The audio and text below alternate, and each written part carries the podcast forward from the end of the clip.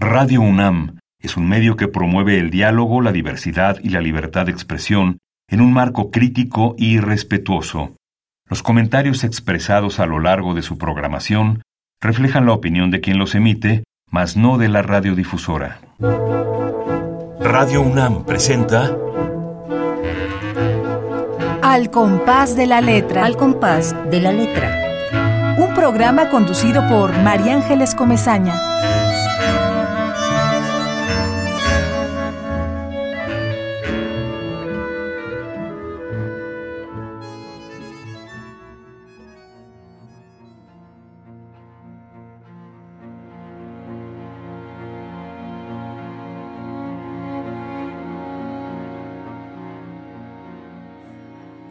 Apagado ya las luces. Entro al quirófano. Escucho su llanto escapar de otras bocas infantiles. Madres llevándose el eco de otros niños que no son sus hijos. Las tijeras imitan el primer sollozo de un muerto estancado en el vientre. Siento entrar el frío acero como una luna partida en dos mitades, cortando la carne negra en luto. Unas tijeras rasgan el alma de mi hijo como un viento sesgando los hilos de una madrugada, presagio de niebla aún sin forma, apenas soplo, aperón difuso en la palabra exhalada desde el seno materno, aborto. Me lo entregan en pedazos invisibles de remordimiento, en una vasija fría sustituyendo un cunero, etiquetado con una palabra, legrado, meso la cuna, Rechina la palabra nacimiento en el pasillo, en las puertas que cierran las madres para no despertar a sus recién nacidos, en las puertas cerrando una lápida la de mi hijo. Rechina el llanto infantil que creí escuchar aquella noche, cuando me cubría con el manto de una sombra reflejada en la pared, círculo deforme, repitiéndose ahora en mis manos, no hay manera de llevarlo a la pared de mi útero. En el quirófano han apagado ya las luces.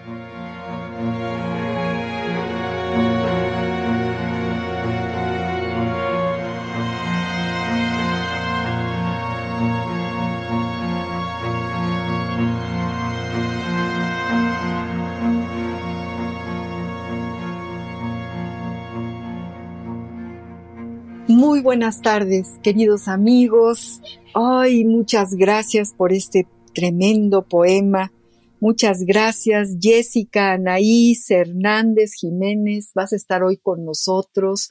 Nos abres las puertas de, tus poemas, de tu fuerza, de tu valor enorme para escribir lo que escribes. Te agradezco mucho que estés con nosotros. Anaís, Anaís Hernández Jiménez. Muchas gracias, Anaís, por este poema y por estar aquí. Muchas gracias, María Ángeles, por la invitación a tu programa. Yo, queridos amigos, como siempre, los saludo a todos.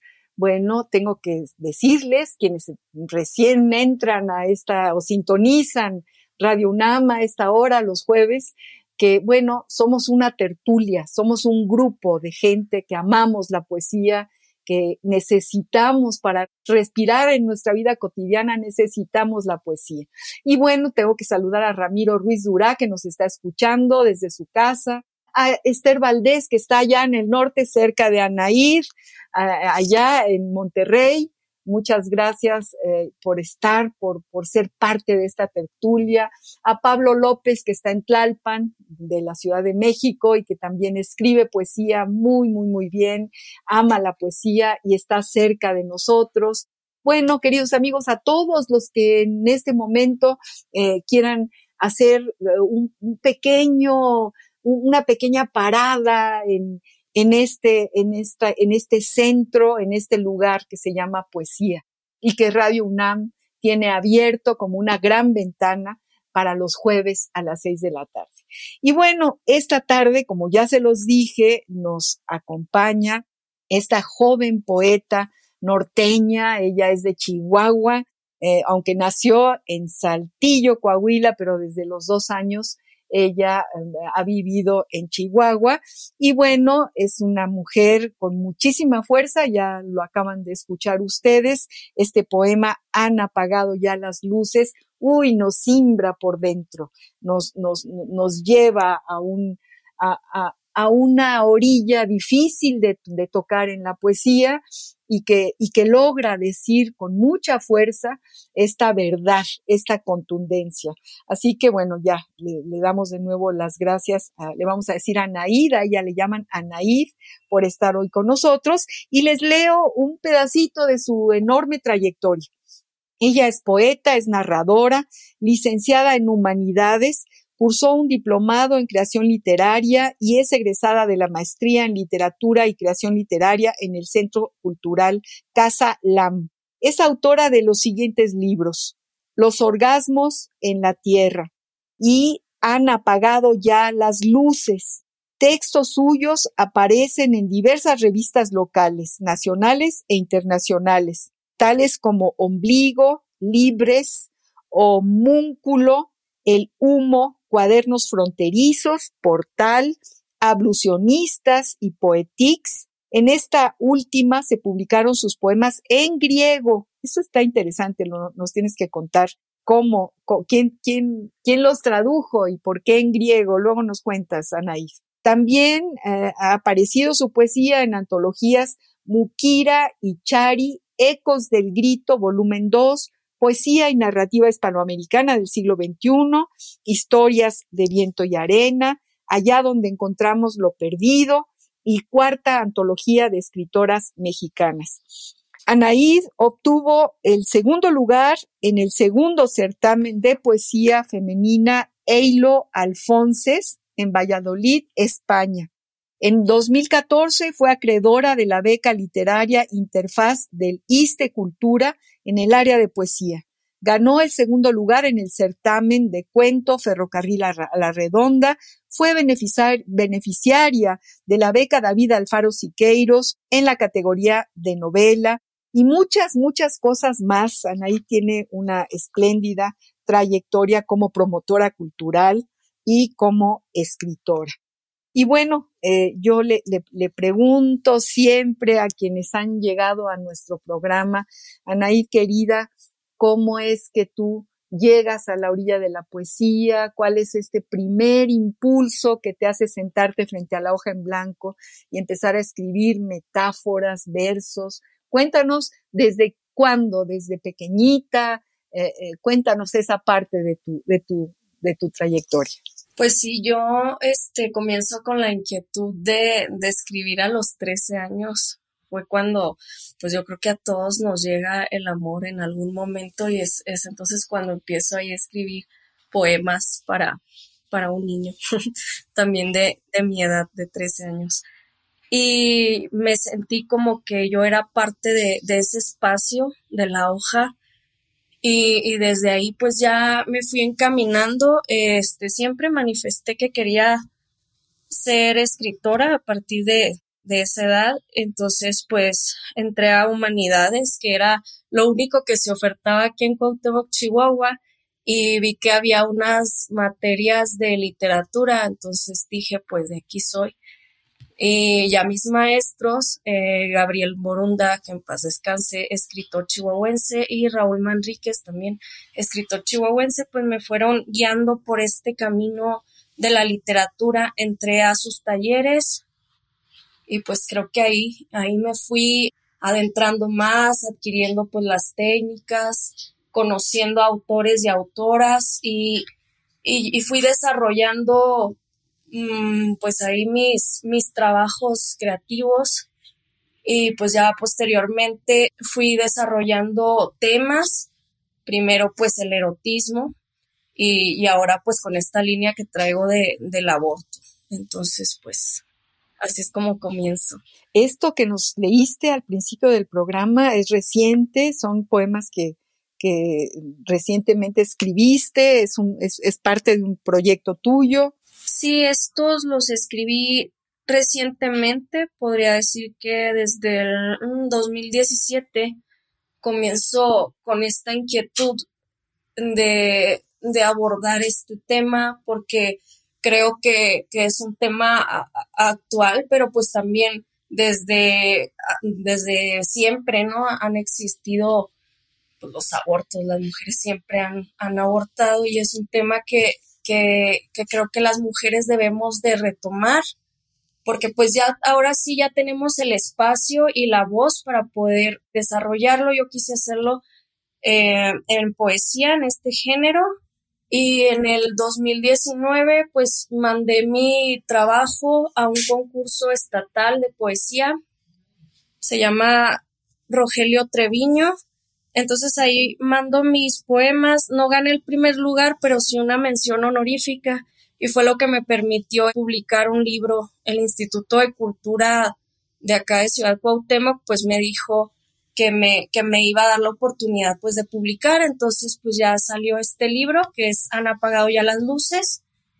Y pues ahorita tengo este, este proyecto, ¿no? Que, que es mi libro y que pues espero seguirle dando difusión. ¿Cómo eliges un tema de este tamaño tan, tan, eh, ya nos dices, ¿no? ¿Crees que es necesario? ¿Cómo llega a ti esta, esta, ¿cómo, para quién escribe? Siempre hago esta pregunta, un poco me la hago yo también a mí misma, ¿eh? desde luego. Todas las preguntas que les hago a todos los que escriben, me las hago yo a mí.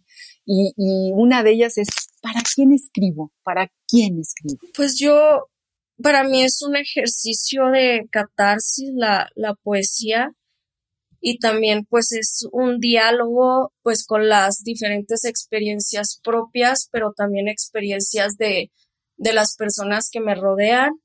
Y pues lo que voy leyendo también pues es un diálogo con igual con los autores, las autoras que leo, con los poemas que convivo y es un diálogo con conmigo misma de, de, introspección. Y pues como, como decía, con, con las experiencias que, que yo voy escuchando y pues ahí reúno como todo ese material, todas esas emociones y es como voy ya desarrollando. Y además, aparte, lo que es la, la investigación. Me gusta mucho pues leer sobre los temas y, y creo que se complementa lo que es la experiencia y pues la, además investigar sobre el tema que, que deseo desarrollar. Es interesante este tremendo poema que nos leíste al principio porque nos metes a la atmósfera, eres capaz de, de desnudar eh, el, tremendo tema y, lo haces desde, desde la luz que se apaga tanto al principio como al final, porque así lo empiezas y así, así lo inicias y así lo cierras, ¿no? Y luego nos metes, entro al quirófano, escucho su llanto escapar de otras bocas infantiles, madres llevándose el eco de otros niños que no son sus hijos. Es decir, nos vas dando, nos duele, nos duele tu poesía, Anaís, nos duele. Porque bueno, es un tema que no es fácil de abordar y que no es, eh, y que, y que efectivamente toca fibras muy sensibles a todos, supongo que a todas las mujeres nos sucede que, que, nos abres ahí un espacio de decir, bueno, pues sí, es que así fue, porque al mismo tiempo no, no, no perdonas, ¿no? Lo vas dibujando y dibujando y dibujando con el frío, con la luz, con, con la atmósfera, con, en fin, y, y, y es, eh, realmente lo haces, lo haces muy, muy real, muy verdadero. ¿Por qué no nos lees otro poema, Ana y Linda? Gracias. Muy bien. Miro el cadáver transformarse en hueso, en espíritu de polvo flotando sobre una tumba de abiertos celajes. Del bisturí sigue manando el cinabrio atardecer. Miro a la niña que fui, preguntándose por qué aún sigue muerto en su vientre el conejo aquel, por qué su carne sangra como luna escarlata, porque su hijo ha muerto de noche y no de día, porque sus piernas decidieron expulsarlo igual que un universo depositando un astro en un lago de aguas que expiran cuando el amanecer Dios baja la palanca del retrete para olvidarse de aquel saco plateado ya sin vida.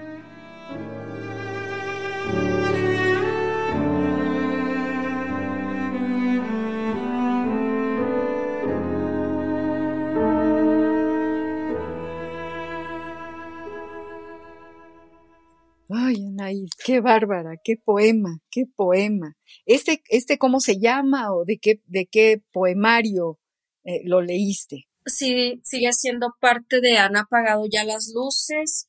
Es el fragmento número 5.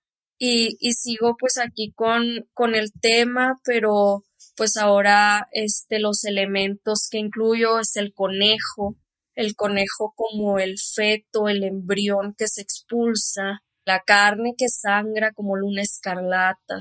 Entonces aquí sigo pues ya desarrollando ahí. Desarrollando este tema y como tú dices, bueno, eh, cuando hablas de investigación, supongo que te metes a, a ver qué cosa hay dentro de, de todo este tema, ¿no? ¿Qué cosas hay, eh, por ejemplo, en, en, los quirófanos o, en fin, si haces esa, esa introspección, me imagino. Sí, como te decía, son las experiencias, porque pues en la literatura están contenidas todas las experiencias, todo lo que nos pasa a nosotros, pero pues lo que les pasa a las demás personas. Y pues también, como decía, la investigación, eh, me puse a investigar qué otras mujeres poetas habían escrito sobre este tema, encontré a Annie Sexton y hay una también chihuahuense, pero ahora que radica en Saltillo es Esther M. García, entonces, que por cierto fue mi, fue mi maestra y que también pues admiro mucho porque desarrolló también este tema. Y ¿Cómo se llama? Esther. Ah, Esther, perdón, no te entendía. Esther García. Fíjate qué, qué, qué, qué interesante, hay que, hay que conocer. ¿Cómo es la cultura en Chihuahua? ¿Cómo es este movimiento cultural? ¿Tú estás ahorita en Chihuahua? Yo estoy ahorita en Cuauhtémoc, Chihuahua y pues ahora con la con lo de la pandemia hay pocos pues eventos presenciales, pero siento que sí en Cuauhtémoc se ha generado actualmente pues un movimiento cultural interesante, igual también en Chihuahua. Pues hay, por ejemplo, chicos y chicas muy inquietos ahorita con revistas la revista Fósforo, por ejemplo, están difundiendo a, escritores pues de, todas las latitudes, escritores y escritoras de todas las latitudes. Pues mm, yo y, mi esposo, José Alberto Díaz, que también es, es escritor. Ah, hay que invitarlo, hay que invitarlo al programa. Qué bueno. Es Premio Nacional de Cuento José Revueltas. Uy, uy, uy, qué maravilla. Y pues él, él, él y yo tenemos un encuentro de, de escritores y escritoras, se llama Letras de Occidente. Cuéntanos, cuéntanos, esa es parte de tu promoción cultural. Él y tú organizan y, cada cuándo y desde cuándo. Bueno, nosotros comenzamos con este proyecto desde el 2018. Bueno, yo estaba a cargo de un centro cultural bueno, estuve a cargo de dos espacios culturales. Primero con la, con la pintora Águeda Lozano, que es de las pintoras de la, de la ruptura. Ella me enseñó mucho a, hacer gestión cultural, hacíamos eventos de, de literatura, de música, hacíamos exposiciones, tuvimos este, pues muchos eventos y luego ya cierra el espacio de la pintora Águeda Lozano y ya comienzo en el Centro Cultural Cuauhtémoc del Parque Mirador y pues ahí también me dio mucha experiencia para hacer em, pues sí diferentes eventos de manifestaciones culturales. Y cambia la administración entonces pues yo me quedo sin trabajo. O sea me dijeron que me daban otro puesto también haciéndome cargo como de de eventos, pero pues ya no iba a estar en ese espacio, pues yo, yo amaba mi centro cultural, entonces dije, no, pues voy a, a darle un giro a mi, a mi carrera, me voy a dedicar a la escritura, pero también a la gestión cultural independiente. Ya desde hace mucho tenía la inquietud de hacer un encuentro de, escritores y escritoras y pues comencé con, con el de Letras de Occidente, que, que incluso también fue bueno, está siendo apoyado por el Instituto Cultural Municipio de Cuauhtémoc. Pues ahí, ahí vamos, hemos invitado a, artistas, pues ya, eh, a escritores con presencia a nivel nacional. Esperemos pues seguir haciendo este evento. Y ya posteriormente también empecé con el encuentro de literatura Boki. Ese es en modalidad virtual. Ahora con lo de la pandemia, pues decidimos unos amigos y yo, pues también emprender ahora este, este proyecto que lo hicimos el año pasado. Ahí está a cargo otros dos escritores, José Santillanes y Rebeca Fávila, y ahí sí invitamos a, a unas poetas colombianas muy talentosas. Entonces, pues siento que nos, nos ha ido bien con la gestión independiente. Queridos amigos, estamos platicando con esta poeta Jessica Nair Hernández Jiménez de Chihuahua. Nos emociona mucho estar a pensar que, que estas ondas gercianas nos llevan hasta el norte de nuestra República Mexicana y nos encanta poder enlazar la creación poética que sirva como una especie de, de lazo importantísimo y de, y, de mirada eh, que nos permita la, la poesía. La poesía abre unos ojos distintos para cada quien y es muy emocionante saber que estamos ahí en Chihuahua contigo, ahí en tu casa, y que tú nos cuentes eh, sobre este trabajo interesante como promotora cultural, sobre este encuentro de letras de Occidente, uy, nos encanta que tu marido también sea poeta, vamos a, invitarlo aquí al compás de la letra para que también nos lea su poesía y nos hable de, su premio y, en fin, yo, eh, como siempre, pido una palabra de cada uno de los poetas invitados y a Anaíd le pedí también una palabra y ella nos mandó la palabra cesárea. Eh, vamos a escuchar a Anaíd, querido público, queridos amigos, eh, lo que el diccionario del español de México, del Colegio de México, ha escrito sobre esta palabra. La ruta de la palabra.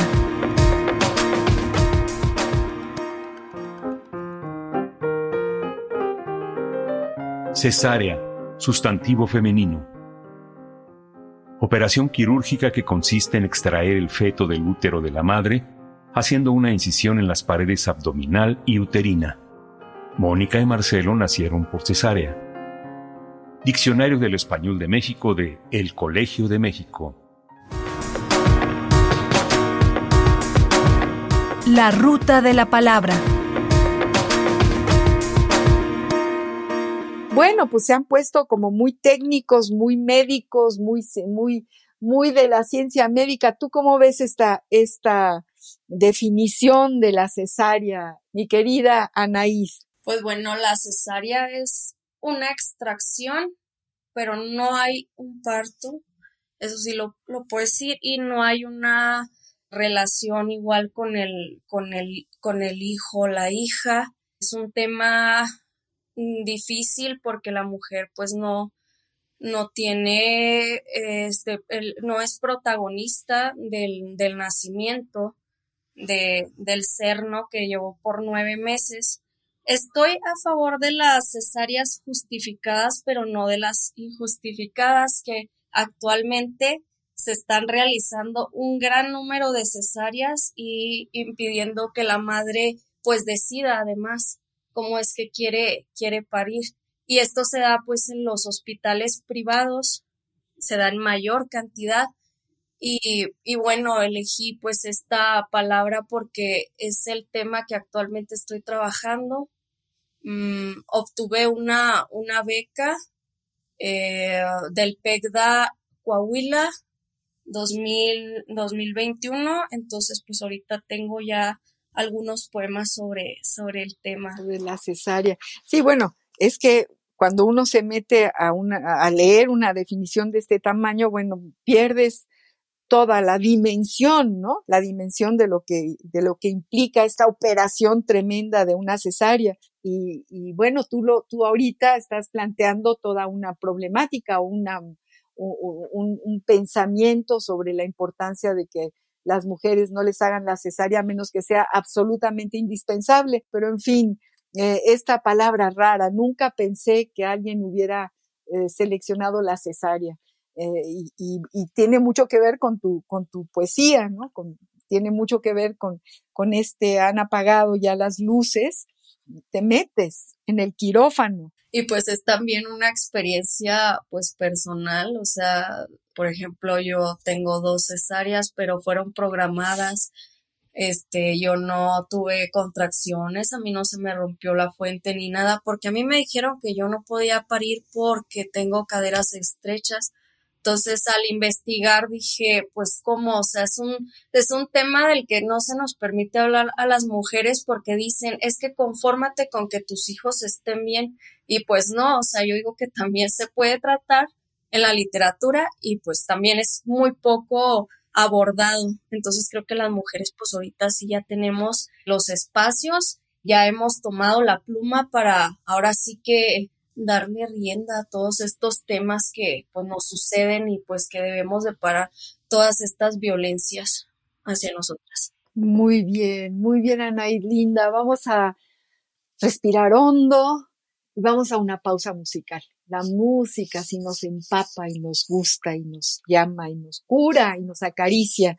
Y ni más ni menos que una, un tema, Anaid, que no sé si conozcas, pero vas a ver qué belleza de tema y ustedes amigos alguna vez ya lo habrán oído porque lo hemos transmitido en nuestro programa, desde luego a nuestro consentido, que es Pedro Guerra, este cantautor fantástico eh, español que queremos tanto y que siempre acudimos a él. Y vamos a escuchar esta belleza de canción que se llama Cuídame.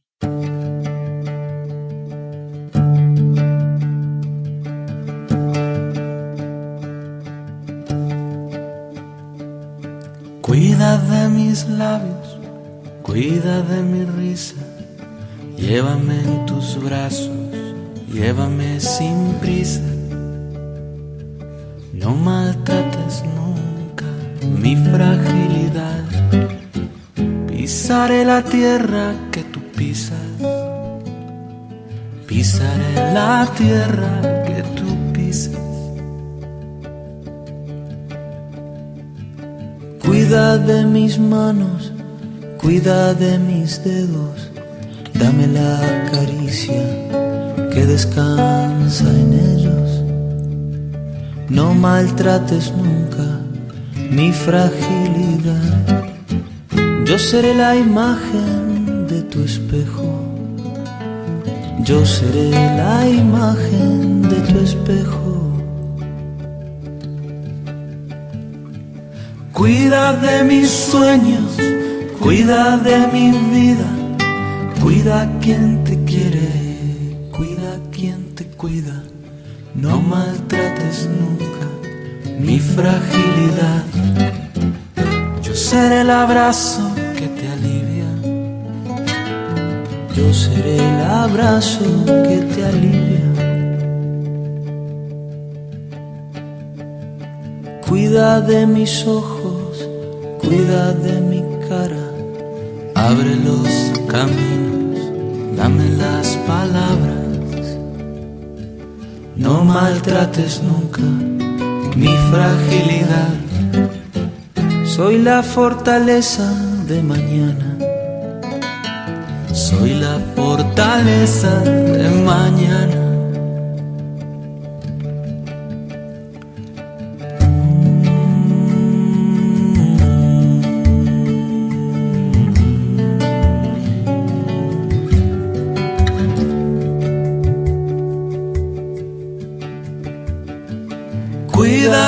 Mis sueños, cuida de mi vida, cuida quien te quiere, cuida quien te cuida, no maltrates nunca mi fragilidad.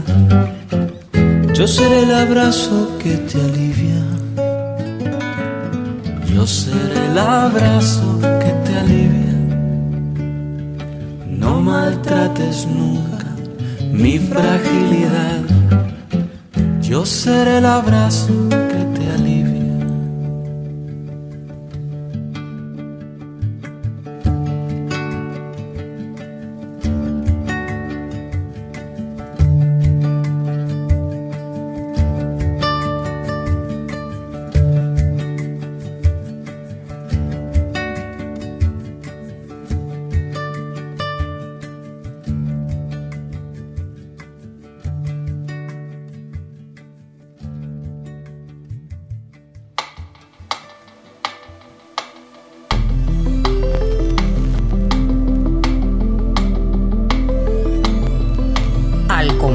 de la letra.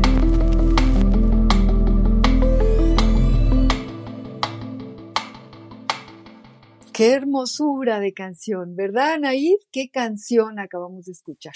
Sí, y, un poco, sí es una caricia, absolutamente, ¿no?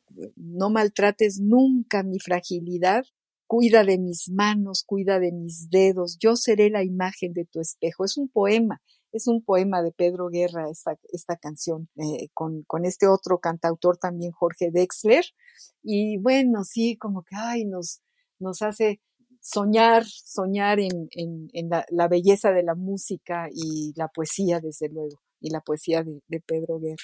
Y hablamos con Anaís, estamos hablando con Jessica Anaíd Hernández, esta poeta de Chihuahua, nos está contando sobre su trayectoria, sobre su poesía, nos está leyendo su poesía, su poesía que no tiene concesiones, que llega al centro, que es una poesía muy valiente. Yo creo que eres una mujer muy valiente, que te atreves realmente a, a plantear un, un, tema tan difícil y tan importante como, como es este, este de, del aborto, este de, de, la mujer y el hijo, de, de, la cesárea, que es la palabra que, que seleccionaste. Siempre pensamos que la poesía es como un bálsamo, así como lo, lo es esta canción, o, o, o, llega al fondo de tal manera que, que cura, ¿Tú crees que necesitamos poesía para aliviar, para remontar? ¿Coincides con que la poesía nos cura? Sí, sí coincido que, que cura, tanto como escribirla y, y también leerla. este, sanamos, hay heridas. Entonces sí, yo estoy de acuerdo. Cuéntanos algo más de, de esta parte de tu poesía traducida al griego. ¿Quién la traduce al griego? Tenemos aquí, hemos invitado a una, a una maravillosa maestra, eh, Natalia Morelión, que es traductora de, del español al griego.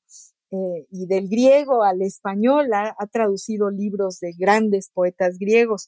Cuéntanos tú quién te tradujo y por qué, cuál es esta, esta relación con, con la pues con la con el griego, con, con este idioma. Ay, pues es una experiencia pues muy bonita. Eh, a mí me invitaron a participar cuando pues tenía 24 años en ese entonces a literatura en el Bravo, un encuentro que se realizaba ahí en Ciudad Juárez. Entonces yo yo llegué, me, me dijeron que tenía que leer a, tal hora en la feria del libro saqué mis poemas todavía pues en hojas porque pues no había publicado nada. Eran unos poemas eróticos. Entonces, este, los leí, termino y pues sí salgo de, del lugar. Entonces llega una señora y acompañada de su esposo y me dice el señor que él también está en el encuentro. Yorgos Rubalis, pues que en paz descanse, poeta griego, y la esposa Elia Ramírez eh, es de la Ciudad de México, ajá, pero ahorita pues está en Grecia. Entonces, Elia me, me dice, me encantaron tus poemas. Y pues yo, pues sí, me, me, sentí muy bien. Le digo, ay, gracias. Entonces, pues ya estuvimos platicando. Me dijo, ¿de dónde eres? No, que de Cuauhtémoc, Chihuahua y así. Entonces nos agregamos al Face y un día pues ya me escribe y me dice, Anaid, este, pásame los, los poemas que leíste ahí en el evento. Entonces, pues ya, se los, se los pasé y después me dice, mira, pues hay una traductora, una joven, que pues también es, es poeta y narradora, se llama Yana, entonces ella va a hacer la traducción. Órale, qué fantástico. Y ya me emocioné. Y luego ya cuando hizo la traducción, pues los publicaron en esta revista, Poetics y después de un tiempo pues me la mandaron desde Grecia. Entonces fue una experiencia muy bonita. ¿Cómo no? ¿Cómo no? Imagínate que tus poemas lleguen hasta allá, qué fantástico. Y además que hagan resonancia, ¿no? Con esa fuerza que tienes, además con esta voz tan bonita y tan, también en tu voz tiene, tienes un tono que, que, que, lo toma tu, tu propia poesía. Es, es una, es un gusto escucharte. Qué bonito, qué bonito que se hayan ido hasta Grecia tus poemas. Se lo voy a comentar a Natalia, que por cierto está en Grecia ahora, Natalia Moreleón. y si nos escucha, porque de allá nos escucha, le mandamos un abrazo grande, grande, grande, la queremos muchísimo, es una mujer extraordinaria, y, una gran traductora. Ya le han dicho, pues tienes que escribir tu poesía. No, no, no, dice, yo soy traductora, yo traduzco, yo traduzco. Cuéntanos un poquito de la intimidad con las letras. A mí me encanta imaginarte, ¿a qué horas escribes? ¿Qué detona tu, tu necesidad? O sea, te, a las cinco de la mañana, como, como hacía Sabines, que nos decía, que tenía un, un, cuadernito y un lápiz al ladito de su mesita de noche y de repente se despertaba y, y escribía lo que, lo que en ese momento eh, le dictaba su sueño, ¿no? Cuéntanos tú cuándo escribes, cómo haces, ¿hay algún ritual o, eres muy disciplinada? ¿Cómo, ¿Cómo escribes? Cuéntanos. Bueno, pues antes que, que no tenía a mis dos bebés, porque tengo dos bebés, uno de tres años y otro de casi un año, once meses, entonces, pues antes eh, sí escribía todas las noches, incluso hasta me desvelaba a las 3 de la mañana. Y ahora pues trato de escribir así pues cuando tengo la oportunidad, casi siempre me levanto pues bien temprano, este, a las 7 de la mañana o a veces a las 6. Entonces mientras ellos duermen pues yo dedico a la escritura alrededor de una hora y si se puede pues más. Y pues ya las tardes otra hora y así, o sea, cuando, ahora sí que cuando puedo. Y trato de leer pues sí todos los días y, escribir cuando menos una frasecita, si no puedo, ¿verdad? Un día pues escribir hasta un renglón, no sé, pero pues sí he tratado de llevar la disciplina de, de, escribir a diario, pero pues sí ha sido un poco difícil. y pues con la pandemia de que pues eh, el miedo, ¿no? De, llevar a, los niños a otro lado, entonces pues ahí los tengo conmigo, entonces. bueno, pues ese es otro poema que haces, tener a tus dos bebés ahí, verlos crecer, ese también es un poema, Anaí querida, ¿eh? También ya te imagino ahí entre entre los pañales, la mesa de escribir, lo que, ¿y qué, qué, qué está detonando tu poesía?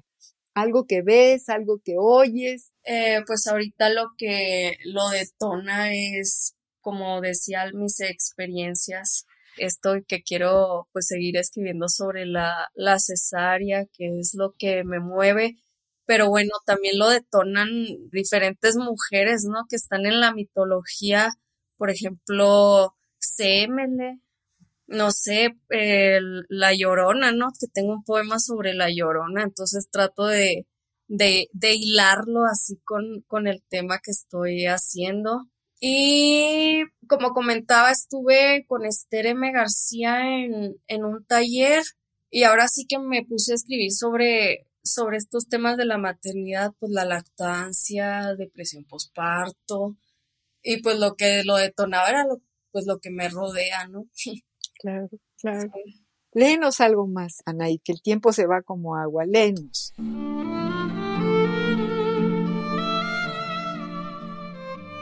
Escucho el llanto de una mujer en el hilo delgado del viento atravesando el cristal de la ventana, en un pueblo que se ha encargado de cortar el cordón umbilical del hijo, de aquel que se alimenta de la corriente del río, Hundo mis manos en mi propia corriente y el vientre expulsa el cuerpo de un niño desconocido. Tiene el cuello morado de asfixia.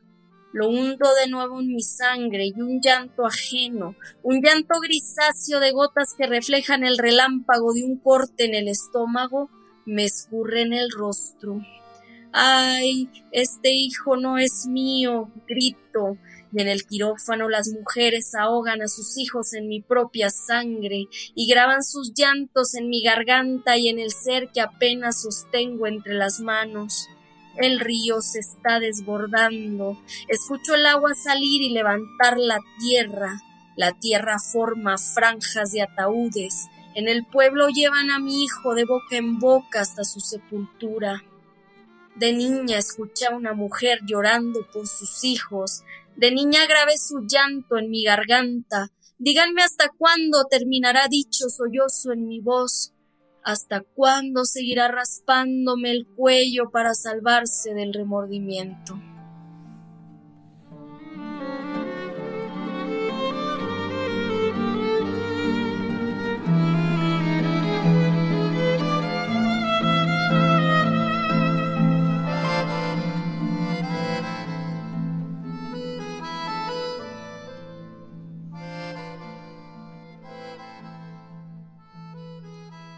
Qué cosa, qué poesía escribes, Anaís, nos dejas absolutamente sin palabras, no hay nada más, ni un punto, ni una coma necesarias. Escucho el llanto de una mujer en el hilo delgado del viento atravesando el cristal de la ventana.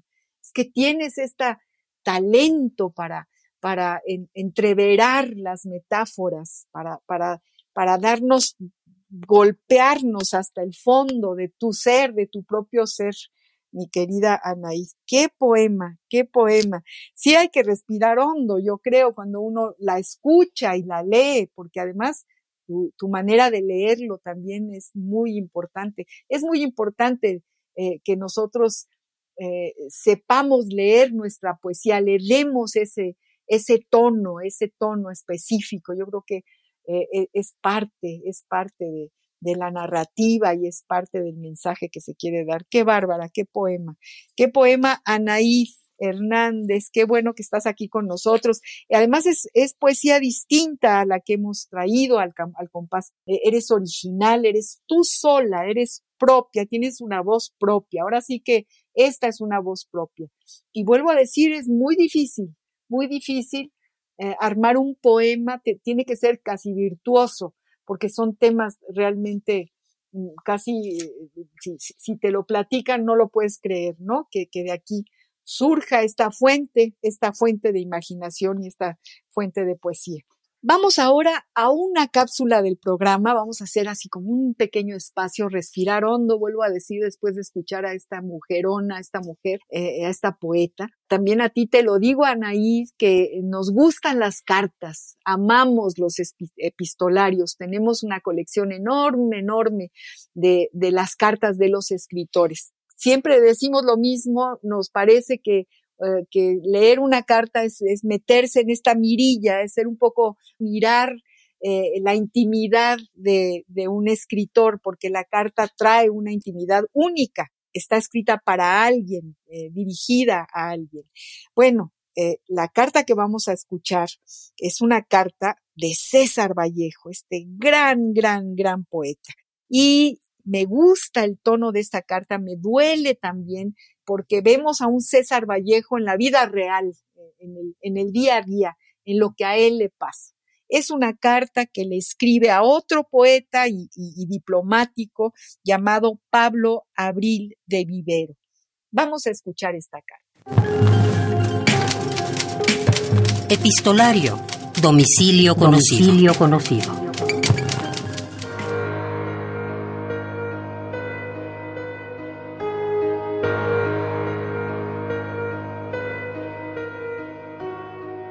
Carta de César Vallejo a Pablo Abril de Vivero, tomada de Epistolario íntimo de César Vallejo. París, 19 de octubre de 1924. Mi querido Pablo, parece que la mala suerte sigue empecinada en herirme. Esta carta la escribo desde el hospital de la Charité, Sala Boyer, cama 22, donde acabo de ser operado de una hemorragia intestinal. He sufrido, mi querido amigo, veinte días horribles de dolores físicos y abatimientos espirituales increíbles.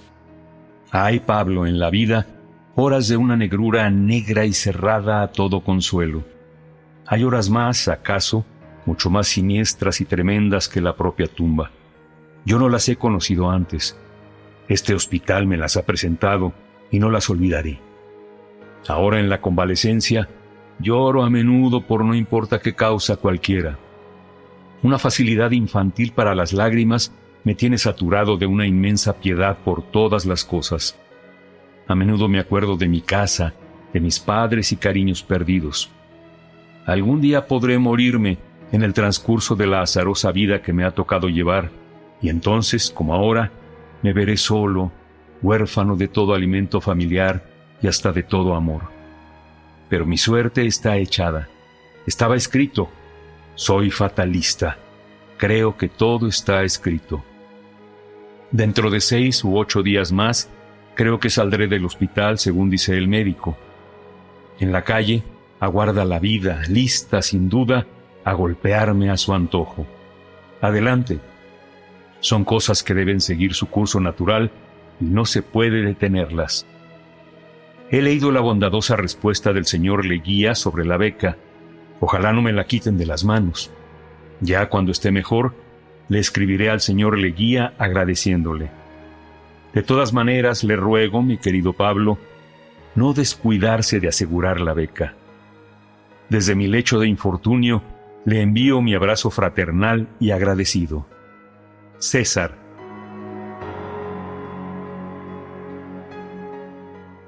Voz Juan Stack.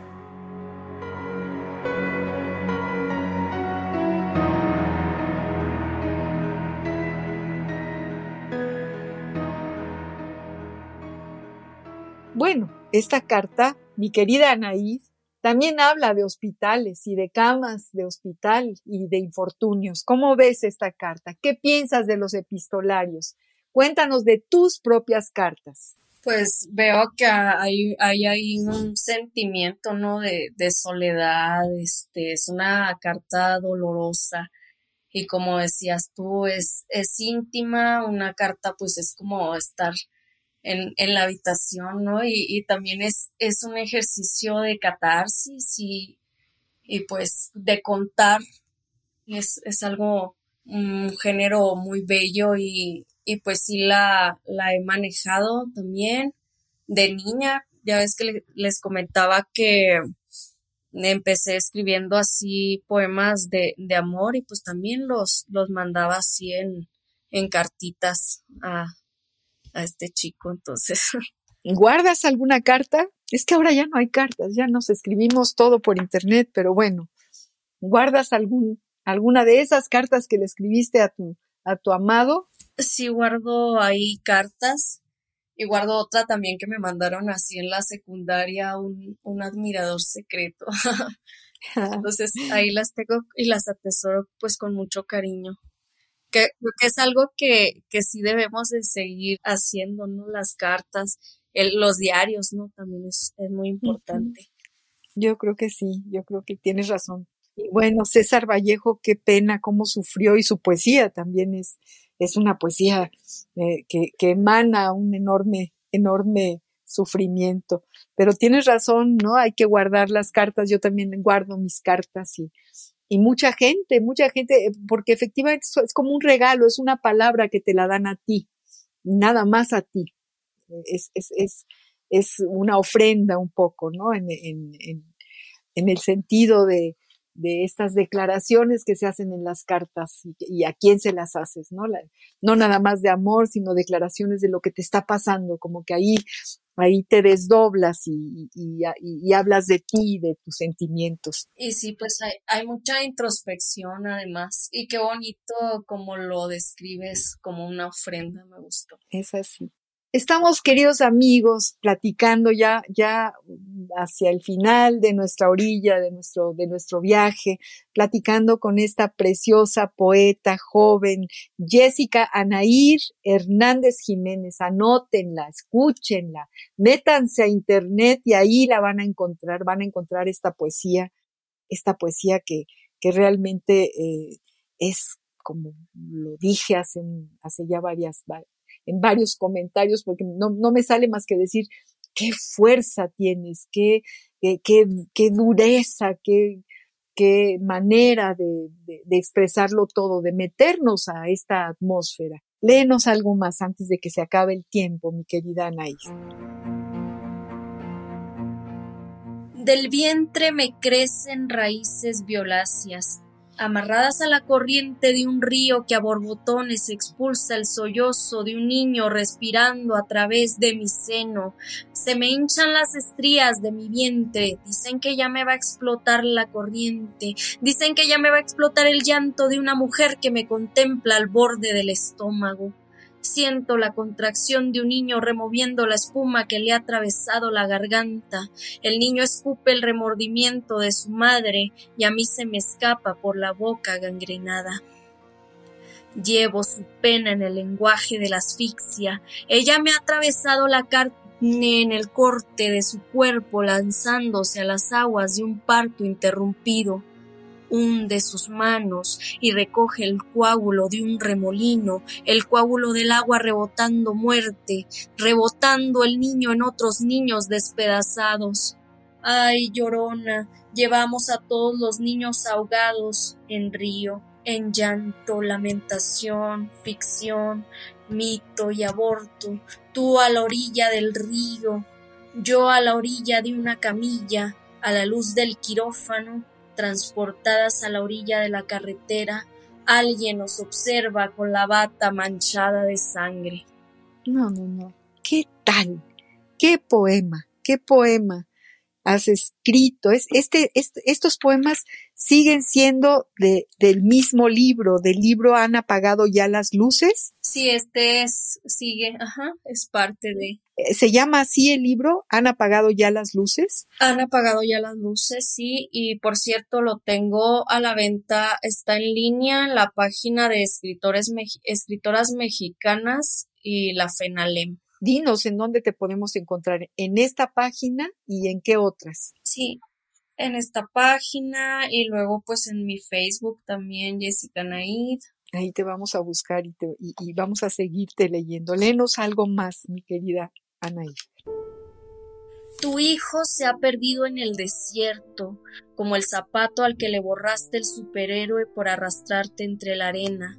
Mientras te escondías de la migra, tu madre prometió no llevarte de nuevo al lugar donde naciste y borró los ojos negros de tu padre en una lata grisácea a la que rompió de un golpe para sacarle el interior y alimentarte gota a gota con el jugo aceitoso que creó la noche bajo los restos que no bebiste.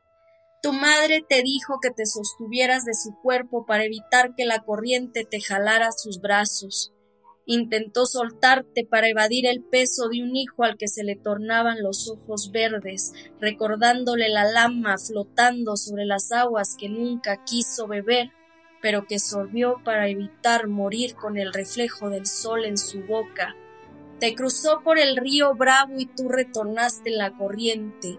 Dios extrajo peces y te los dio muertos, clavándote las escamas en la palma de las manos comí de la carne putrefacta para revivir el aleteo y evitar nuestra hambruna. El río Bravo arroja borbotones de agua. El río tiene forma de placenta.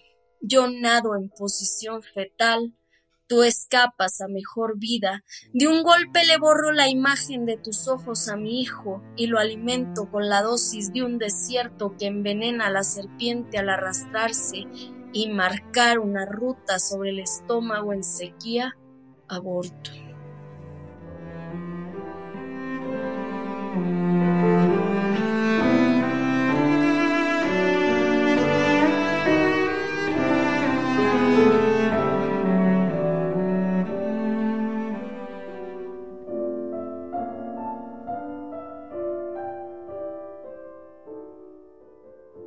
Qué poema qué poemas escribes, Anaí, qué manera de, abrir de tajo como una herida. ¿no? Tu hijo se ha perdido en el desierto, como el zapato al que borraste el superhéroe por arrastrarse entre la arena. Es que además nos llevas como a un imaginario, a un... Cuando leemos poesía, cerramos los ojos quizá o, bueno, abrimos muy bien los ojos, pero hacia adentro podemos eh, inventar un paisaje, ¿no? Un paisaje de arena, un paisaje nocturno, un paisaje de, frío, y, todo esto lo traes a este, a este pozo, ¿no? Es un pozo de, de imágenes verdaderamente desgarradas, mi querida Anaís, desgarradas. Es muy impresionante tu poesía híjole, yo te agradezco realmente muchísimo eh, que hayas aceptado estar con nosotros. Nos encanta tener una relación con una poeta de allá del norte de Chihuahua. Te pedimos que nos mandes más poetas de allá, que, que este, este espacio está abierto para la creación de Chihuahua, para las poetas, mujeres y hombres también. Y, y, es, y, y ojalá y tu esposo quiera, acepte estar con nosotros en algún compás de los jueves, porque nos encantará eh, tener presente a, también hemos tenido al sureste, hemos tenido a España, hemos tenido a Perú, hemos realmente, estamos aquí como eh, tejiendo una serie de relaciones de creadores como tú que nos enriquecen. Y bueno, queridísimos amigos, estamos a punto de, terminar al compás de la letra este jueves de verdad te agradezco mucho, Anaid, que hayas estado con nosotros. Ha sido muy, muy importante leerte y conocerte. No, pues gracias a, ti, a Ivonne, este, por la invitación al programa, por tener este espacio que es una plataforma que difunde pues el talento artístico de, de escritores y escritoras y por supuesto ojalá y pues sí más escritores y escritoras puedan estar aquí en este programa de acá de Chihuahua y pues compartir también su propuesta. Pues sí, eh, eh, lo, lo, vamos a hacer y con muchísimo gusto esto nos enriquece y además nos interesa mucho, nos interesa meternos en ese centro, en ese corazón de, de las mujeres poetas del norte de la República Mexicana. Queridos amigos, llegamos al final de este compás, se nos va el tiempo como agua, nos quedamos así con, con la piel de gallina de haber escuchado a esta poeta, pero ya estamos al final, final de esta orilla. Yo quiero agradecerles a todos haber sintonizado con este compás, que lo hagan todos los jueves de 6 a 7 de la noche. Y le agradezco muchísimo a Ivonne Gallardo, nuestra productora. Desde luego le agradezco a Radio UNAM este, esta ventana abierta a la poesía. Y bueno, yo soy María Ángeles Comezaña. Los invito a que sigan sintonizando este compás todos los jueves a las seis de la tarde. Muy buenas noches. Radio UNAM presentó Al compás de la letra. Al compás de la letra programa conducido por María Ángeles Comezaña.